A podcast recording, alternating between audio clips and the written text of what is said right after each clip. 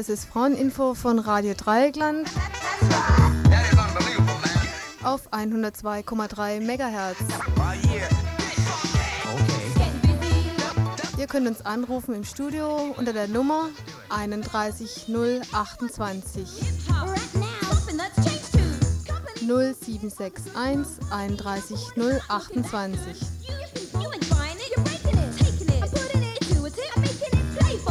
on your local radio.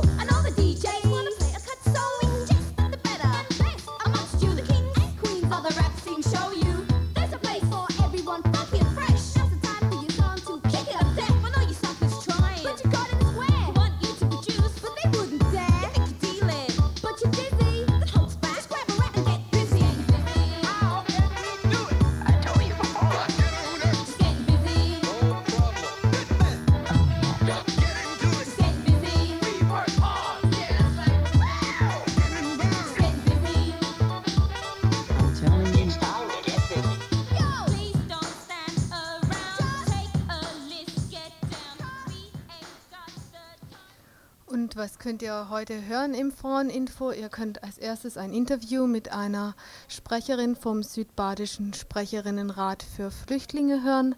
Dann geht es um ein, um ein neues Institut, das in Tübingen gebaut wird, wird das äh, Interfakultäre Institut für Zellbiologie. Es geht also in diesem Beitrag im weitesten Sinne um die Innovation im Bereich der Bio, neuen Biotechnologien oder Biogen- und Reproduktionstechnologien. Der nächste Beitrag, da geht es um die Zeitschrift Amazora, die wir eigentlich schon längst mal vorstellen wollen. Das ist eine Frauenzeitung, die gerade vorübergehend leider ihr Erscheinen eingestellt hat. Trotzdem also ein Beitrag, Beitrag dazu. Weiter geht es dann mit der Situation von Frauen im Hochsicherheitsknast Plötzensee in Berlin. Und ganz zum Schluss hört ihr die aktuellste, neueste Meldung von heute Morgen. Und zwar wurde heute Morgen der Buchladen Jos Fritz in der Wilhelmstraße von Polizei heimgesucht. Das heißt, es fand also eine Durchsuchung statt. Näheres könnt ihr dann ganz zum Schluss von der heutigen Sendung erfahren. Wie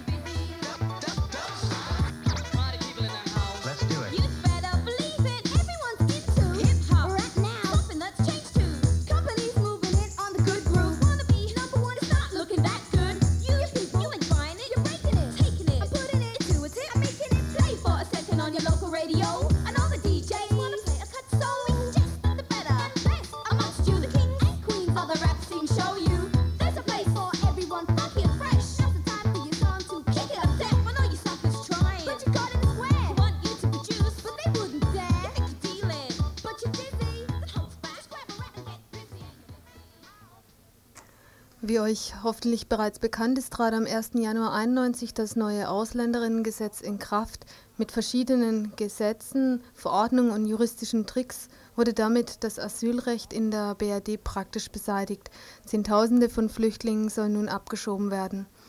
Im Radio wurde dazu auch schon öfters berichtet und auch weiterhin wird darüber berichtet werden. So zum Beispiel jeden Donnerstag um 18.30 Uhr im Anti-Abschiebe-Info. Also nochmal morgen Donnerstag um 18.30 Uhr. Wir haben gestern eine Vertreterin des Südbadischen Sprecherinnenrats für Flüchtlinge interviewt. Der Sprecherinnenrat gründete sich im März 91 und ist ein Zusammenschluss mehrerer Gruppen und Initiativen aus der Solidaritätsbewegung, aus Vertreterinnen der Flüchtlinge in Freiburg und aus Einzelpersonen. Er entstand aus der Notwendigkeit heraus, koordiniert gegen Abschiebung von Flüchtlingen zu arbeiten. Seit Juli ruft der Sprecherinnenrat zu verschiedenen Veranstaltungen und Aktionen auf, so auch zu der südbadenweiten Demonstration am letzten Samstag in Freiburg. Auch dazu, dazu wurde im Radio bereits berichtet. Trotz der langen und breiten Mobilisierung fanden wir, dass auffallend wenig Leute, das heißt also nur etwa 200 bis 300 Leute, auf der Demo waren. Und so war unsere erste Frage, woran das wohl gelegen haben kann. Es stimmt, es gab eine breite Mobilisierung, es wurden viele Flugblätter gedruckt, es gab Plakate und es wurden persönliche Einladungen zum Beispiel an Kirchengemeinden oder Einzelpersonen und Gruppen geschickt. Deshalb war es erstmal sehr bedauerlich, dass sowohl auf der Veranstaltung wie auch auf der Demonstration sehr wenig Leute waren.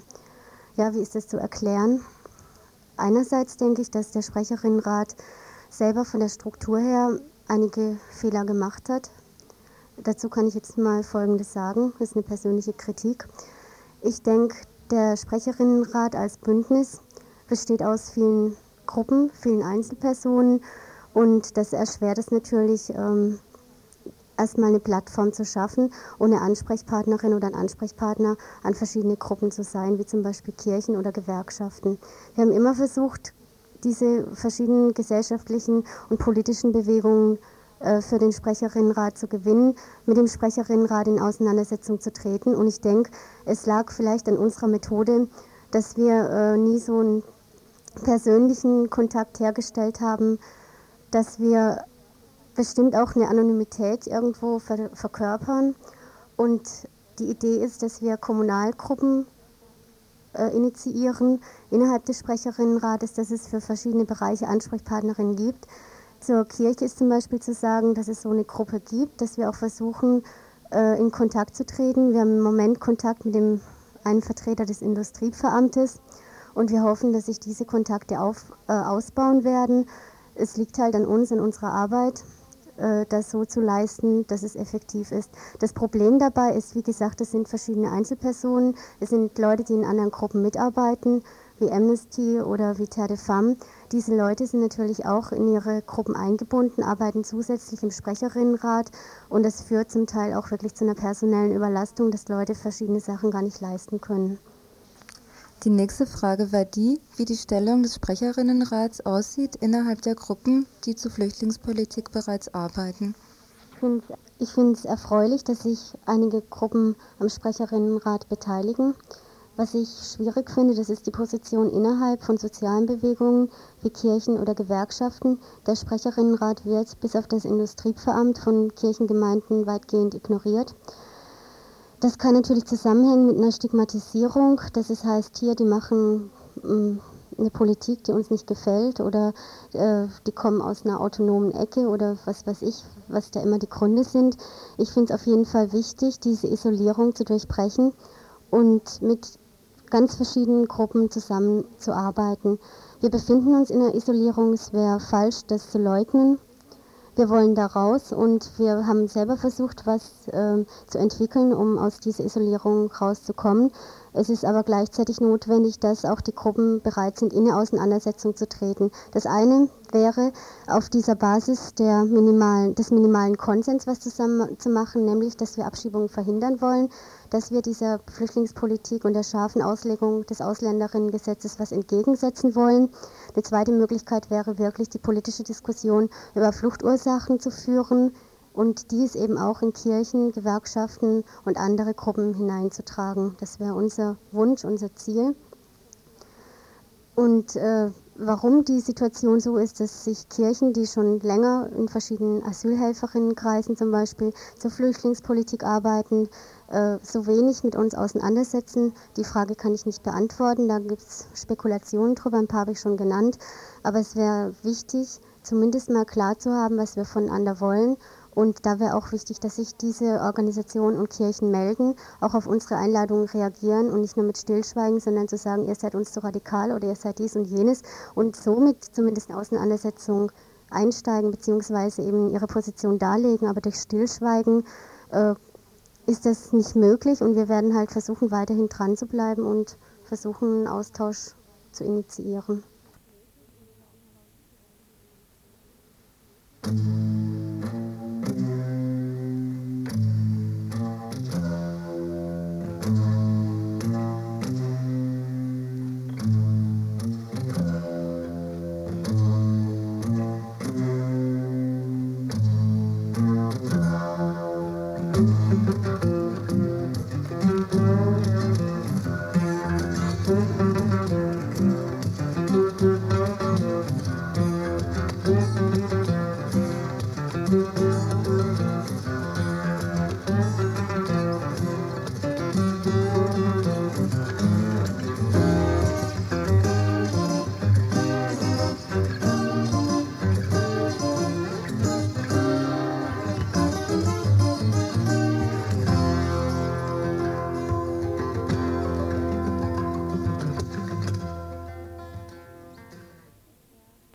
hast gerade angesprochen, dass es wichtig wäre ähm, für die weitere Diskussion ähm, also die zu führen über die Fluchtursachen.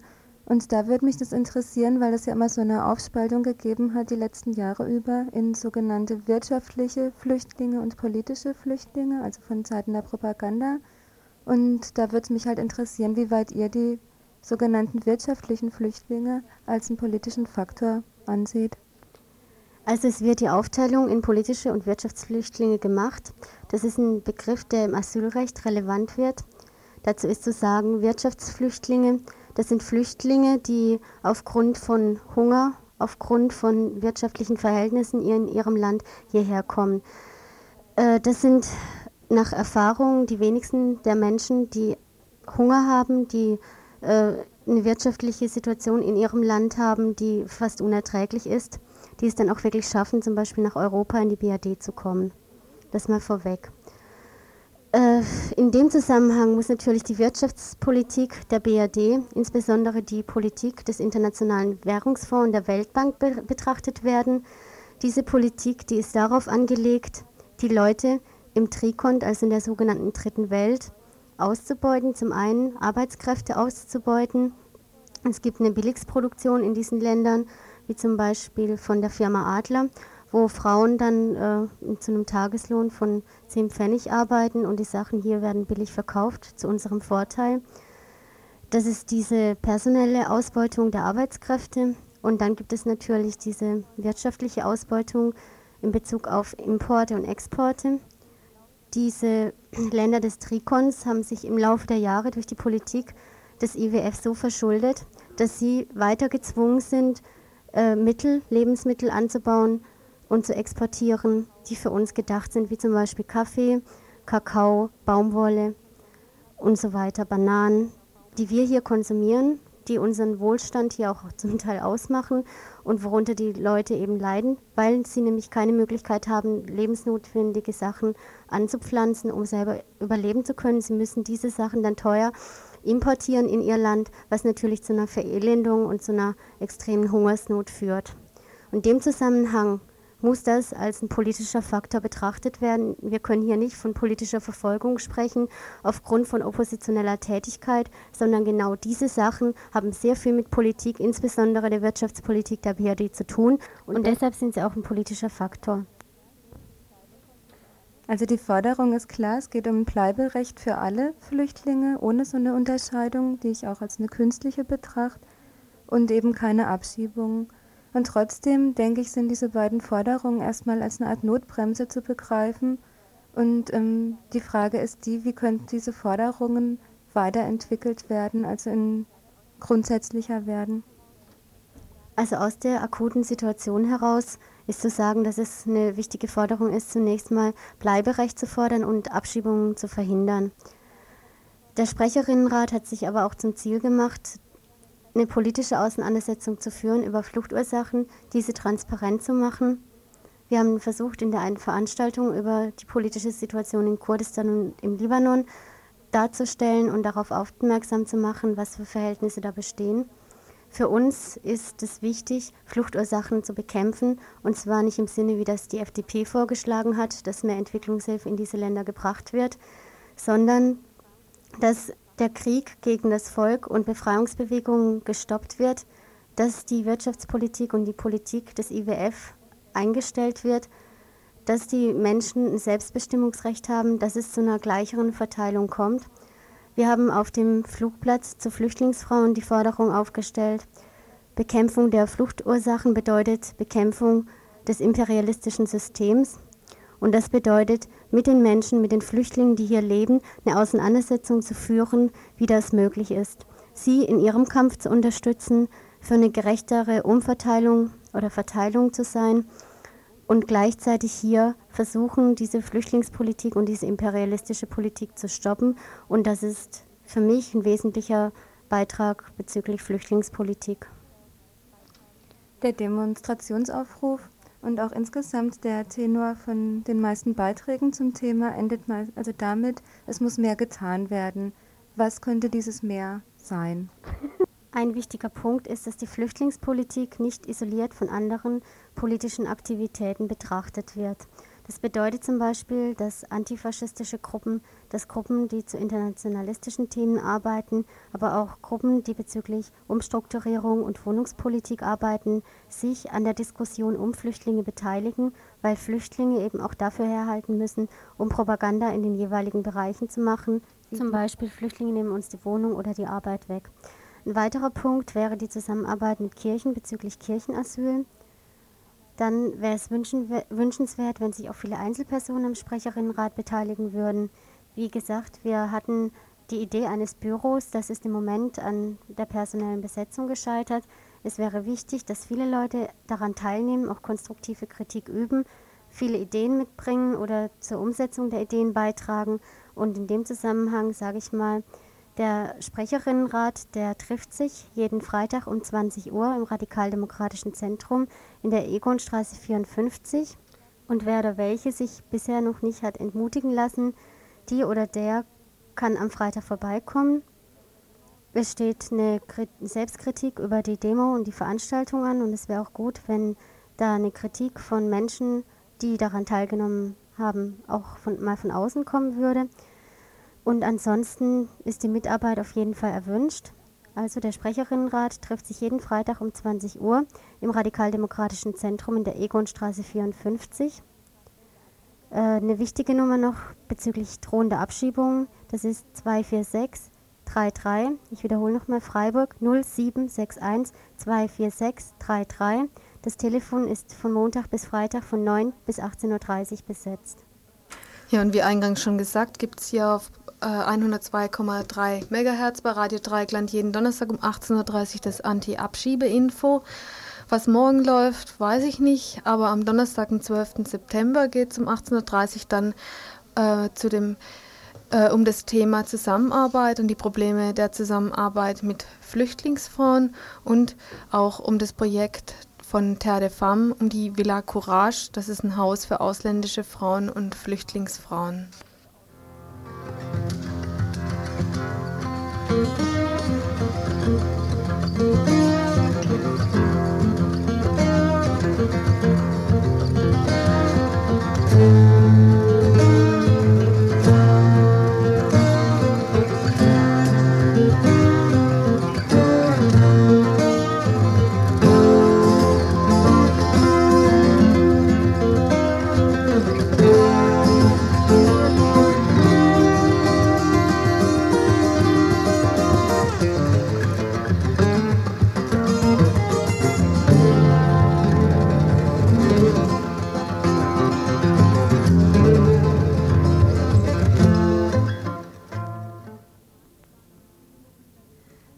drei Jahren plant die Tübinger Universität ein sogenanntes interfakultäres Institut für Zellbiologie.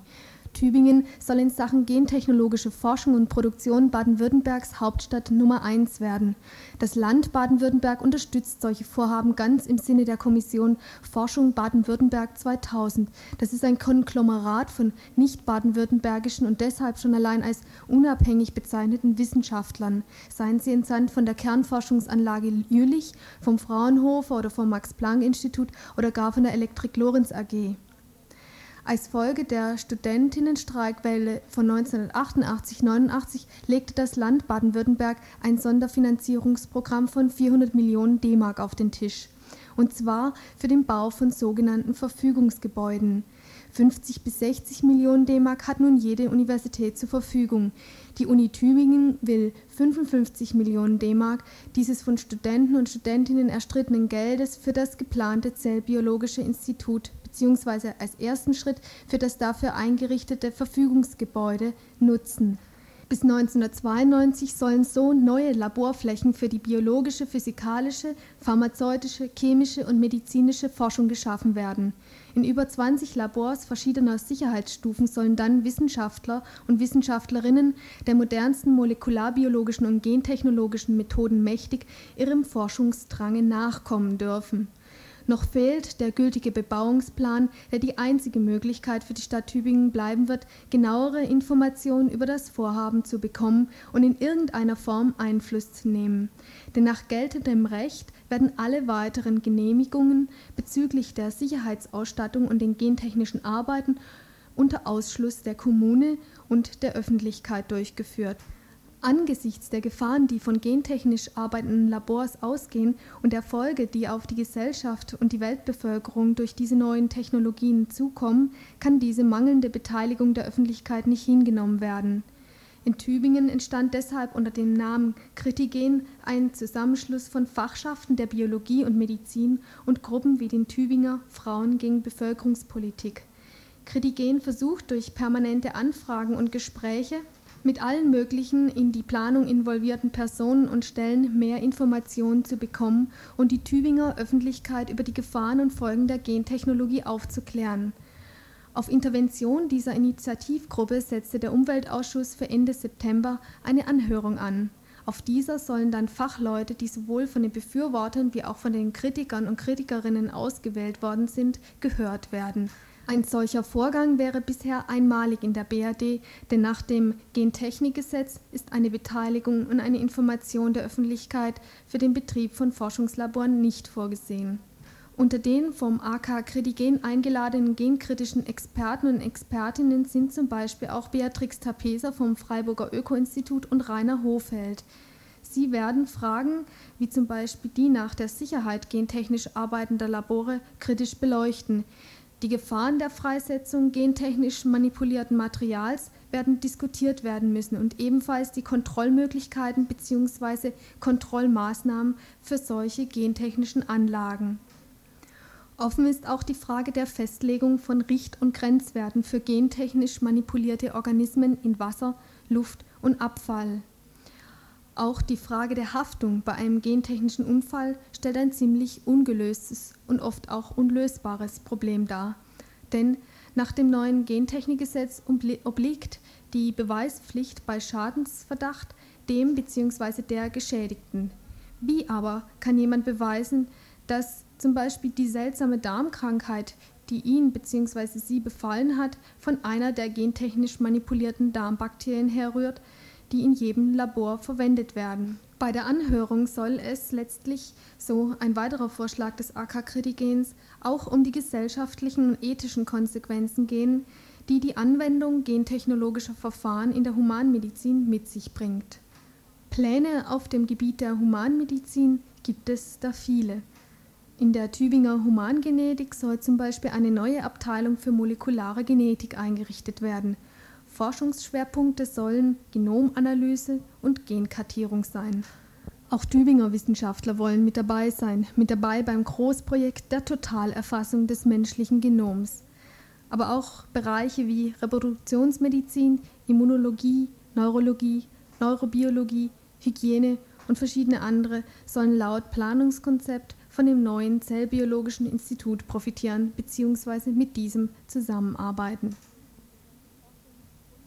Die Auswirkungen der dieser Forschung zugrunde liegenden reduktionistischen Denkweise, der Macht-, Profit-, Prestige-Charakter der modernen Medizin, die gesellschaftlichen Folgen und im Falle der Reproduktionsmedizin die Auswirkungen für Frauen, all dies sind Themen, zu denen die Tübinger Frauengruppe gegen Bevölkerungspolitik arbeitet und ihre grundsätzliche Kritik an diesen neuen Entwicklungen in der Medizin äußert. Ich sprach mit Agathe von der Tübinger Frauengruppe gegen Bevölkerungspolitik. Ja, wir sind halt eine Gruppe von mittlerweile sieben Frauen, die schon seit fast zwei Jahren ziemlich kontinuierlich zusammenarbeiten. Und wir haben vor anderthalb Jahren ungefähr in Tübingen einen Frauenkongress gemacht zu dem Thema Reproduktionsmedizin ohne uns. Da war also der Schwerpunkt auf einerseits In-vitro-Fertilisation und andererseits Pränataldiagnostik. Und zwar sind wir darauf gekommen, das muss ich vielleicht vorhin noch sagen, wir haben uns erstmal so zusammengeschlossen nach dem IWF damals. Da war ein Themenschwerpunkt eben auch Bevölkerungspolitik. Und da habe ich mich mit ein paar Frauen so mit Bevölkerungspolitik im Trikont beschäftigt. Und die Kehrseite von Bevölkerungspolitik im Trikont ist halt Bevölkerungspolitik hier und die sieht ganz anders aus. Die ist halt zum einen Geburtenanreize schaffen oder halt willkommene Kinder, die Geburt von willkommenen Kindern fördern und zum anderen Auslese und Selektion von behinderten Kindern oder von Kindern aus sozial niedrigeren Schichten. Das war erstmal so unser Ansatz, unsere Herangehensweise. Wir heißen auch Frauengruppe gegen Bevölkerungspolitik. Und auf dem Frauenkongress haben wir uns halt schwerpunktmäßig mit Bevölkerungspolitik hier befasst. Und Dann kam dieser Unistreik damals und da haben Studenten von der Biofachschaft Pläne veröffentlicht, die bis dahin noch unveröffentlicht waren, über ein neu zu schaffendes Zellbiologisches Institut in Tübingen. Das wurde damals alles noch ganz geheim gehandelt in der Uni. Die wollten das nicht, dass es irgendwie rauskommt. Und es ist dann aber über welche Wege auch immer in Studentenhand gekommen und damals veröffentlicht worden. Und dann haben wir gedacht, das ist was ist, wo wir auch uns mit beschäftigen müssen, weil es 1988 im Rahmen von der EG dieses EG-Programm Prädiktive Medizin gab. Und das Prädiktive Medizin heißt vorhersagende Medizin. Die beruht darauf, dass man vermutet, dass für alle Krankheiten, die es gibt, also vor allen Dingen für diese Zivilisationskrankheiten wie Rheuma, Krebs, Allergien, sogar auch Psychosen, dass es für die eine genetische Veranlagung gibt und dass man jetzt verstärkt nach der genetischen Veranlagung für diese Krankheiten sucht, um diese Krankheiten in den Griff zu kriegen, weil man davon ausgeht, dass man die Umweltfaktoren, also Stress und Umweltgifte und sowas, nicht ausschalten kann. Deswegen will man nach der genetischen Grundlage gucken. Also so eine verstärkte Verknüpfung oder ein Einzug von Genetik oder Molekularbiologie in die Medizin. Und das soll an diesem Institut laufen. Und nochmal genau zu den Plänen, was in dem Institut gearbeitet werden soll. In dem Planungskonzept steht wörtlich drin, dass ein Ausbau der molekularen Diagnostik in der Pränataldiagnostik geplant ist. Das wurde von der Uni dann abgestritten, als es in der Öffentlichkeit kritisiert wurde, weil man weiß, dass Pränataldiagnostik mittlerweile halt ein heißes Eisen ist und dass es da viele Gegnerinnen gibt. Und die heben jetzt sehr stark ab auf die Forschung, die sie halt in Krebsforschung machen wollen, also Leukämie oder immunologische Forschung für Transplantationen. Während es einigen Fraktionen innerhalb des Arbeitskreis Kritigens um die Frage der Sicherheit der Labore und um die Beteiligung der Öffentlichkeit geht, sie aber gerade im medizinischen Bereich der Gentechnologie nicht generell ablehnend gegenüberstehen, kritisiert die Tübinger Frauengruppe gegen Bevölkerungspolitik die Vorhaben der Uni von einem grundsätzlichen Standpunkt aus. Und unsere Kritik richtet sich halt dagegen, gegen diesen, das heißt reduktionistischer Ansatz, dass man die Molekularbiologie definiert sich selber als, dass sie die Lebensäußerungen oder überhaupt Lebensäußerungen auf Eigenschaften von Molekülen reduziert. Und Lebensäußerungen ist halt ganz allgemein gefasst.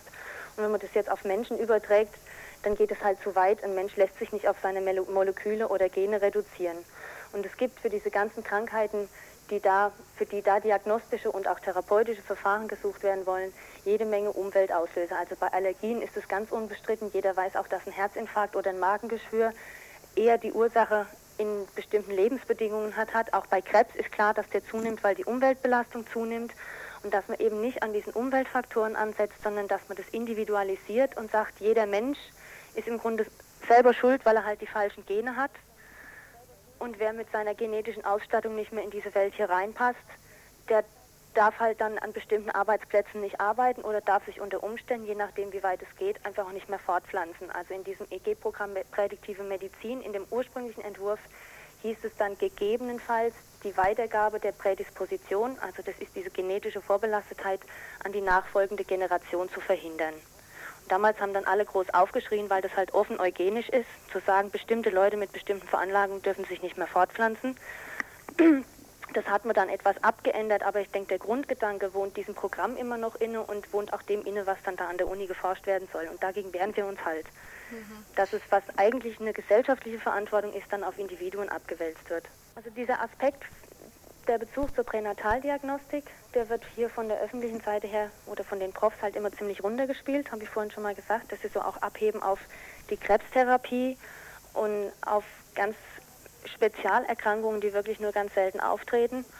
Und von uns war jetzt in der Öffentlichkeit schon auch nochmal ein Argument zu sagen, dass man, wenn man einen Pflegenotstand sich vor Augen hält, wo noch nicht mal eine Grundversorgung von allen Patienten gewährleistet ist und wo überhaupt im Gesundheitssystem immer mehr Ausgaben gestrichen werden und einzelne Kosten tragen müssen, dass also eine medizinische Grundversorgung immer mehr gestrichen wird und stattdessen so eine Spezialmedizin mit Millionen und Milliarden subventioniert wird, wo überhaupt noch ganz fragwürdig ist, wie das ausgeht.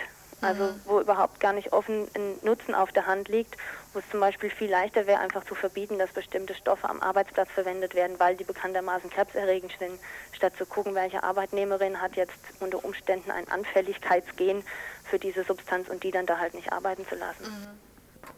Es gibt viele Gründe, die modernen Biotechnologien, das sind also die Gen-, Bio- und Reproduktionstechnologien, zu kritisieren bzw. sie abzulehnen.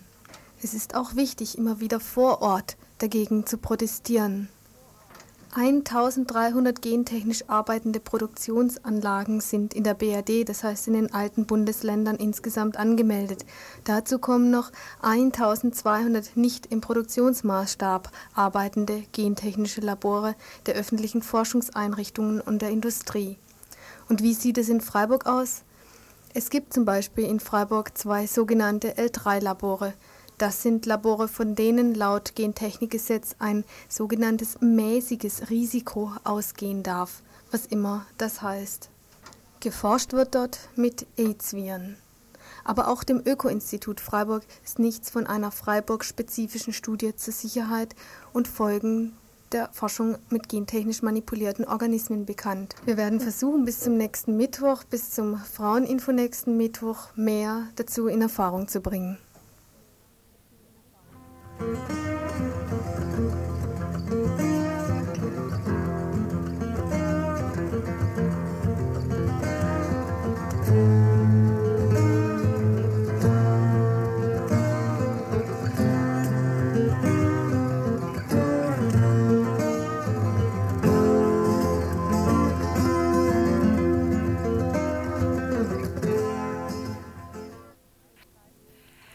Amazora, eine Zeitung von und für Lesben und Frauen. Seit November 90 gibt es diese Zeitung in und außerhalb Berlins. Sie erscheint oder besser erschien monatlich mit Beiträgen zu aktuellen, zum aktuellen Geschehen, Hintergrundbeiträgen zu verschiedenen Themen und Diskussionsbeiträgen.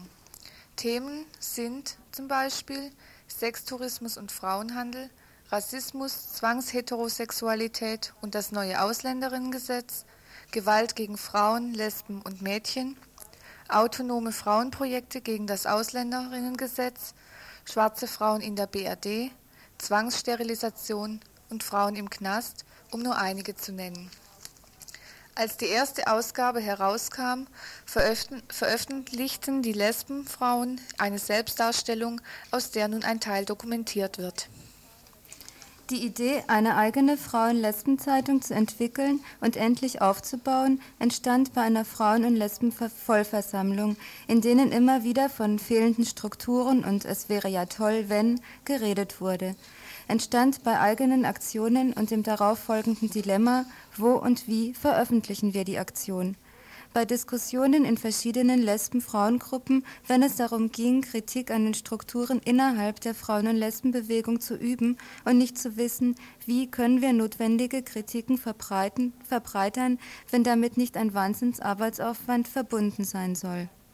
Wir gehen davon aus, dass eine Zeitung wie die Amazora die autonomen Frauen- und Lesbenzusammenhänge stärken kann, weil die Zeitung als Infosystem und Diskussionsblatt zu einer größeren Handlungsfähigkeit der Frauen- und Lesbenzusammenhänge führt, wenn die Amazora aktiv genutzt wird, weil wir mit einer Bewegungs Huch, weil wir mit einer Bewegungszeitung mehr voneinander, den Diskussionen untereinander, unseren Aktionen und politischen Widersprüchlichkeiten und Gemeinsamkeiten mitbekommen und dadurch dazu fähig sein werden, uns konkret aufeinander zu beziehen und wir dadurch für die autonomen Frauen- und Lesbenzusammenhänge auch die Möglichkeit sehen, eine eigene revolutionäre Strategie, eine eigene politische Praxis zu entwickeln, die von gemischtgeschlechtlichen Kämpfen autonom ist und aus eigenen Erfahrungen lernen können. Auch die Möglichkeit von Vernetzungen der verschiedenen Lesben-Frauengruppen sehen und eventuell auch Vernetzungen mit Frauen-Lesben-Gruppen möglich werden, die sich nicht in autonomen Frauen- und Lesben-Zusammenhängen organisieren. Die Möglichkeit sehen, uns einen historischen Hintergrund, eine politische Analyse zu entwickeln, aus dem der heraus ein bewusstes Agieren gegen die äußeren und inneren Feinde in unseren Kämpfen möglich werden kann, voneinander erfahren können, aus welchen politischen Zusammenhängen wir kommen, kamen, kommen und welche Perspektiven sich daraus in gemeinsamen Kämpfen ergeben können. Mit der Zeitung versuchen wir auch gegen den permanenten Verlust von Frauen- und Lesben-Kampferfahrungen anzugehen, weil sich die Erfahrung wiederholt, dass Flugis schnell verschwinden und Zeitungen nicht so schnell verloren gehen. Wichtig ist uns dabei aber vor allem, dass Lesbenfrauen sich untereinander in ihrem politischen Selbstbewusstsein stärken und wir denken, dass sich unser Selbstbewusstsein stärkt, wenn wir uns nicht mehr auf die Krämpfe der gemischt geschlechtlichen Zeitungen stützen müssen, weil wir stark genug sind, eine eigene Zeitung inhaltlich zu füllen und langfristig zu erhalten. Mittlerweile gibt es schon die 20. Auflage, Ausgabe der Amazora was erst einmal sehr positiv ist.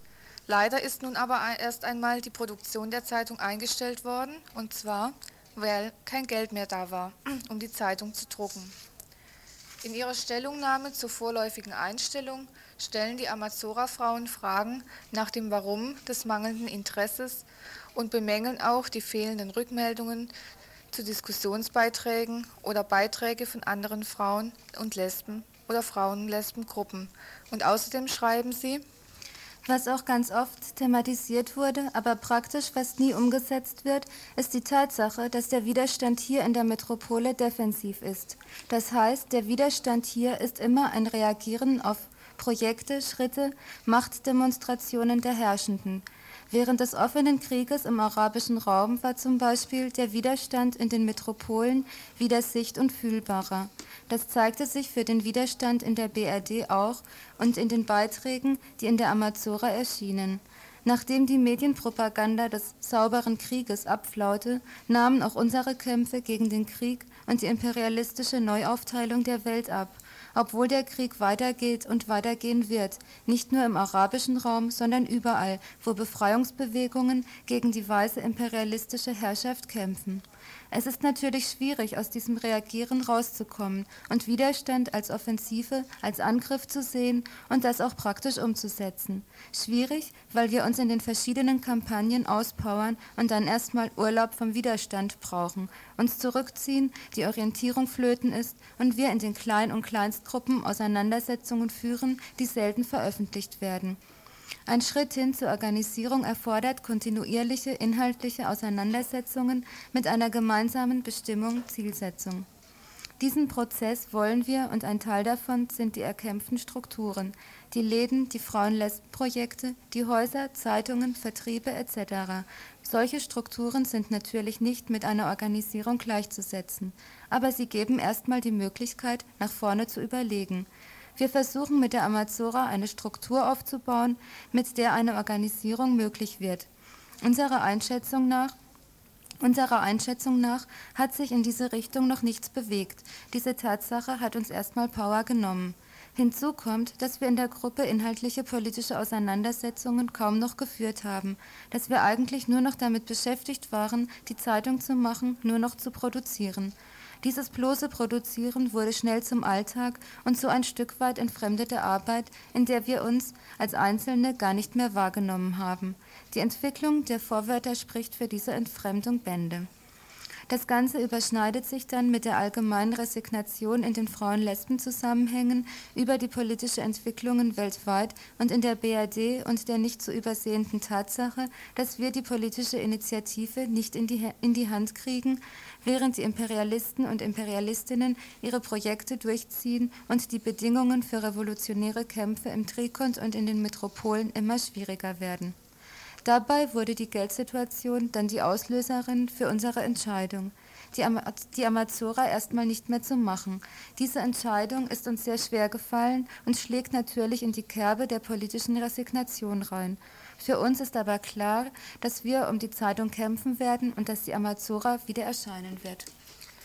Dem gibt es eigentlich wenig hinzuzufügen, außer natürlich der Frage, warum auch hier in Freiburg so wenig Interesse an der Amazora besteht. Oder ist sie einfach noch zu wenig bekannt? Oder ist noch weniger bekannt, wo die Amazora erhältlich ist? Also, wenn es auch schon längst überfällig ist, die bisher erschienenen 20 Ausgaben der Amazora sind erhältlich im Infoladen Subito in der Klarastraße 73 und zwar für 3,50 Mark. Und sobald es neue Ausgaben gibt, diese natürlich auch. Der Infoladen hat montags, dienstags und Donnerstag von 17 bis 20 Uhr geöffnet.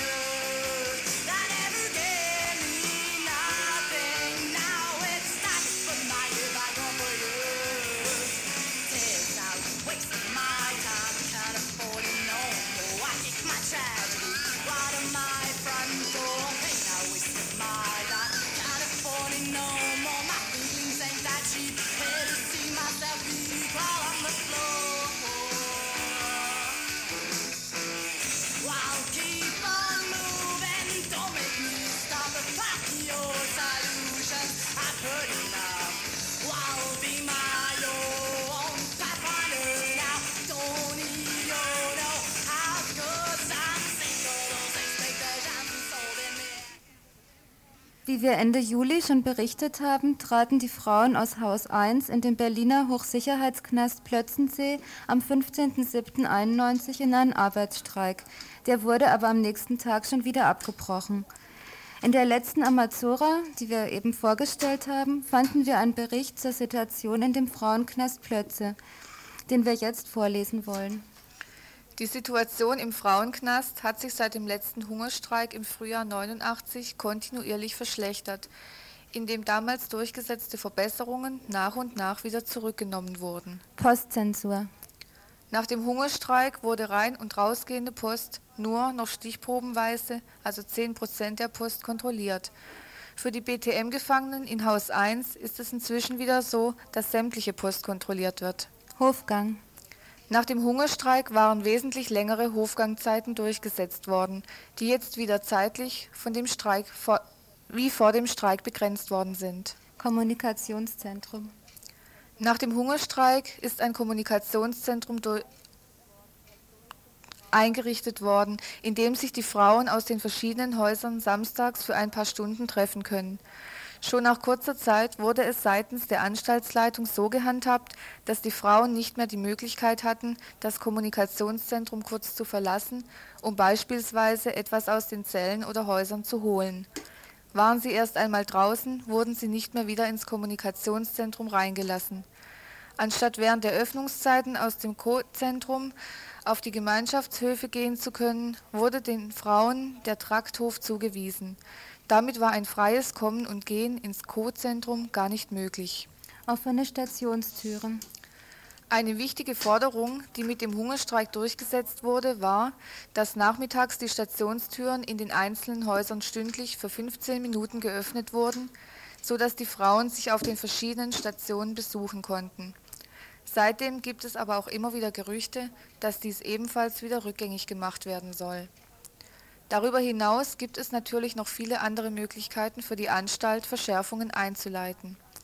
So sind seit Juni 91 die Kontaktzellen, zumindest in Haus 1, geschlossen worden. Davor gab es auf jeder Station eine Zelle, in der die Frauen sich über Nacht zu zweit einschließen lassen konnten. Natürlich nicht als Normalzustand, sondern wenn es einer Gefangenen so schlecht ging, dass auch die Be Bereichsleiterin sie ist jeweils zuständig für ein Haus, nicht mehr darüber hinwegsehen konnte. Bis vor wenigen Monaten haben die Frauen, die nicht arbeiten oder sich auf einen Schulabschluss vorbereiten, vormittags die Station geputzt, was für sie hieß, dass sie darüber die Möglichkeit hatten, aus ihren Zellen rauszukommen und sich auf der Station mit den anderen aufhalten zu können mit der Begründung, dass es ungerecht sei, wenn einige Frauen für die anderen mitputzen würden, wurde diese Regelung dahingehend verändert, dass nun alle Frauen während der allgemeinen Aufschlusszeiten putzen müssen. Für die nicht arbeitenden Frauen heißt das vormittags in den Zellen eingeschlossen zu sein. Für alle Frauen bedeutet es, dass sie einen Teil ihrer sowieso schon geringen Auf- und Umschlusszeiten mit Putzen verbringen sollen. Das morgendliche Joggen ist inzwischen auch verboten worden. Begründet wird dies damit, dass morgens der Grünstreifen direkt an der Mauer, dessen Betreten sowieso verboten ist, noch nicht daraufhin kontrolliert worden ist, ob Sachen von draußen über die Mauer geworfen worden sind. Schon seit längerem ist es so, dass die Bedingung für Telefonate mit Anwältinnen und Anwälten die Schlusen bzw. Schließer die Nummer anwählen, um zu kontrollieren, ob es sich tatsächlich um ein Anwalts-Anwältinnenbüro handelt. Der Anwalt, die Anwältin privat anzurufen, ist nicht erlaubt. Die meisten dieser Schikanen gehen wohl auf das Konto von Frau Lux Schulz, der ersten stellvertretenden Anstaltsleiterin, äh, erstens stellvertretende Anstaltsleiterin, zweitens Chefin der Sicherheits- und Ordnungsabteilung und gleichzeitig Bereitschaftsleiterin von Haus 1. Am Freitag, dem 12.07., schlug sie dann mal wieder zu. Diesmal erließ sie eine Verfügung für Haus 1 für BTM-Gefangene, dass sämtliche Telefongespräche, samstags und sonntags gibt es normal in Haus 1 Telefonzeit, überwacht werden. Das heißt, eine Schluse oder ein Schließer dieses Gespräch mithört. Als Aufhänger für diese Aktion wird wahrscheinlich der Drogenkonsum in den Knästen herhalten müssen, der ja seit einiger Zeit spektakulär in der Presse verbraten wird. Damit war dann die Schmerzgrenze erreicht. Am 15.07. gingen alle 29 arbeitenden Frauen aus Haus 1 in einen Arbeitsstreik. Die Anstaltsleitung reagierte prompt und löste alle Frauen am 16.07. von der Arbeit ab, sodass der Streik ins Leere lief. So spontan die Aktion war, so wenig war eben auch vor überlegt worden, wie mit solchen Reaktionen und Repressalien der Anstaltsleitung umgegangen werden sollte. Das Ergebnis davon war, dass der Streik abbröckelte. Am Donnerstag nahmen die ersten Frauen die Arbeit wieder auf. Seit Montag arbeiten, arbeiteten dann wieder alle. Es ist nicht ganz klar, ob alle ihre alten Arbeitsplätze wiederbekommen haben. Ein oder zwei Frauen, die an der Aktion beteiligt waren, haben jetzt keine Arbeit mehr. Am 19.07. gab es dann noch ein Gespräch zwischen den Frauen aus Haus 1 und der Bereichsleitung über die Telefonüberwachung, was erwartungsgemäß ergebnislos blieb. Die Stimmung in Haus 1 ist dementsprechend. Der Arbeitsstreik war für die meisten gefangenen Frauen eine spontane Reaktion auf diese letzte Verfügung. Stark war es, dass wirklich alle arbeitenden Gefangenen aus Haus 1 mitgemacht haben. Zum ersten Mal seit langem die gefangenen Frauen sich zusammen gewehrt haben. Doch aufgrund des spontanen Entschlusses waren sich wahrscheinlich viele nicht im Klaren über die Konsequenzen und Repressionen der Anstaltsleitung und dementsprechend auch nicht darauf vorbereitet, damit umzugehen. Wir hoffen, dass von den Frauen selber auch nochmal ein Bericht und eine Einschätzung zum Arbeitsstreik kommt. Ja, das hoffen wir auch und dann werdet ihr noch davon hören.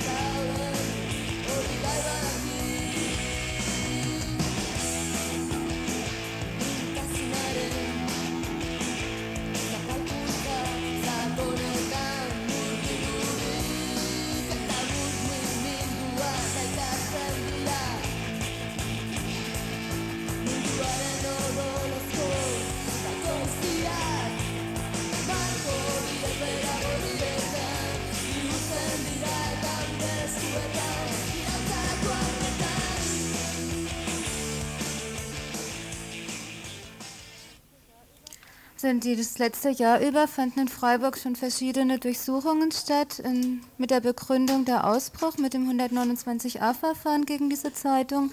Es gab zwei im Infoladen Subito und zwei gegen äh, Privatpersonen und heute fand äh, schon wieder eine statt. Ja, die, die heute stattfand, passierte im Jos Fritz Buchladen in der Wilhelmstraße. Und zwar liefen dort um 10 Uhr ungefähr LKA-Beamten ein der Grund war ebenfalls Vertrieb, also die Ausbruch, Vertrieb der Zeitung. Speziell ging es um die Nummer 20, äh, in der ein, das RAF, die RAF-Erklärung zum Rohwiederanschlag äh, damals am 1.4.91 abgedruckt war. Äh, beschlagnahmt wurde, also gefunden wurde die Zeitung dort gar nicht mehr oder überhaupt nicht, es gab keine. Beschlagnahmt wurde dafür die Nummer 22 und die Nasen haben die zuständigen Beamten noch in die Buchhaltung und in die neue Ausbruch 23 und in diverse andere Zeitschriften gesteckt. Sie haben dann noch weitere dumme Fragen gestellt nach Vertreiber, Hersteller, Drucker und wer, wie, wann, wo die Ausbruch bezahlt gestellt, aber Antworten auf diese Fragen gab es natürlich keine. In den nächsten Tagen wird es dann voraussichtlich noch eine genauere Stellungnahme des Urs Fritz Buchladens zu, dem, zu der Durchsuchung geben. Mehr können wir jetzt nicht dazu sagen. Das war jetzt, wie gesagt, mittlerweile die fünfte Durchsuchung hier in Freiburg.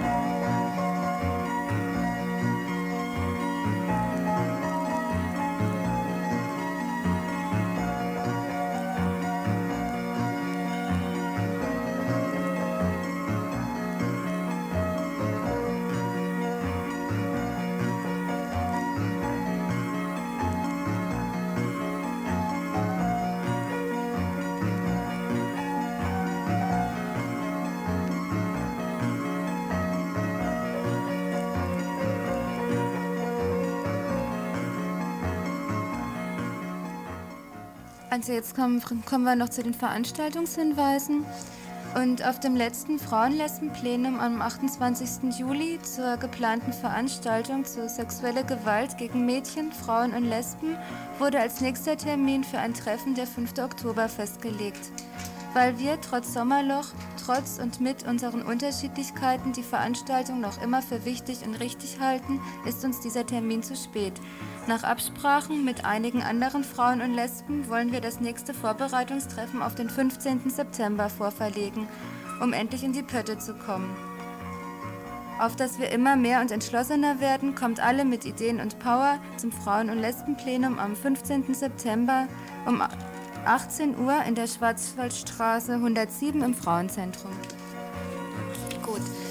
Ähm, das nächste ist ein Fest, ein Kulturfest von der Libanon-Hilfe. Die veranstalten das am, am, Freitag, 6. September ab 20 Uhr im Bürgerhaus am Seepark. Geboten werden Libanes, eine libanesische Musikgruppe, CEDA heißen sie, eine spanische Flamenco-Gruppe, orientalischer Bauchtanz und Essen und Getränke. Der Eintritt beträgt 6 Mark. Mit diesen 6 Mark jeweils sollen die, soll das arabische Programm in RTL unterstützt werden sowie sanitäre und soziale Hilfe im Libanon, die die Libanon-Hilfe e.V. versucht zu leisten. Ja, und dann wollte ich noch auf die Frauensendung äh, am Sonntag verweisen, zwar Kaffeesatz jeden Sonntag von 12 bis 13 Uhr und da kommt am nächsten Sonntag, also am 8.9., die Fortsetzung von der Pornokongress. Das ist ein Krimi, der von Barbara Wilson und der wird vorgelesen von den Kaffeesatzfrauen.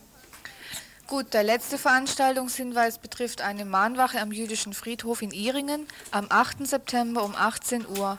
Getragen wird die Mahnwache vom Kreis Erinnern und Begegnen im Anschluss an die Mahnwache findet ein Konzert im evangelischen Gemeindehaus Iringen statt. Eintritt 8 Mark.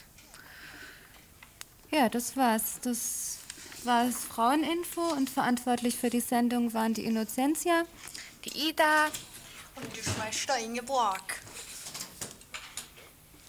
Und was kommt jetzt?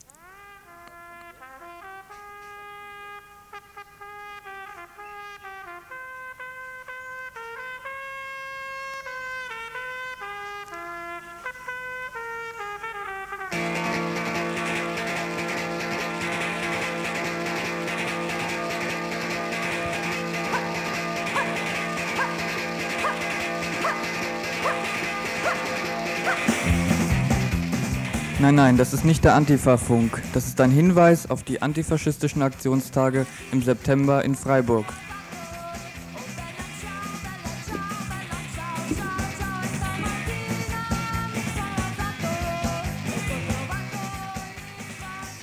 Die Aktionstage stehen unter dem Motto Schaut nicht weg, wehrt euch, greift ein, organisiert euch und handelt.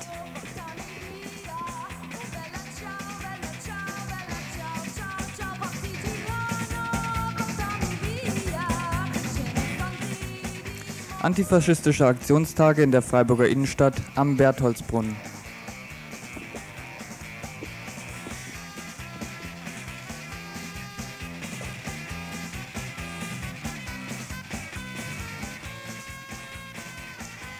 Am Samstag, den 7.9. von 19 bis 23 Uhr unter dem Informationsschwerpunkt Parteien und Organisationen der Faschisten.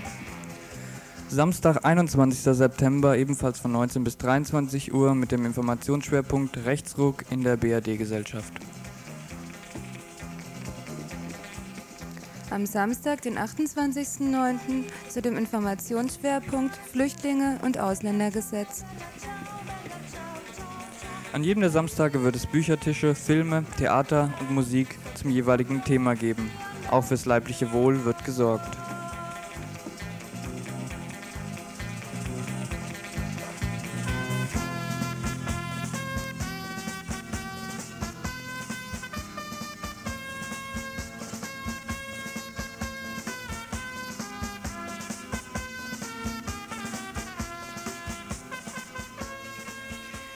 Unterstützerinnen der Aktionstage sind Antifa Plenum Freiburg, die Antifa-Jugend, Stadtteilgruppe Stühlinger, die Nahostgruppe, die ADW, die Medienwerkstatt Freiburg, der Infoladen Subito, die Paragraph 218 Gruppe, der Juso Kreisverband und der UASTA Freiburg.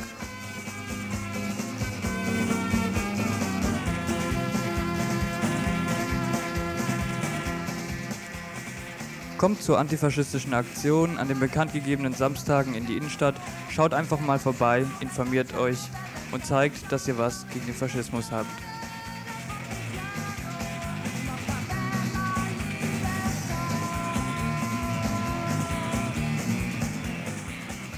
Schaut nicht weg, wehrt euch, greift ein, organisiert euch und handelt.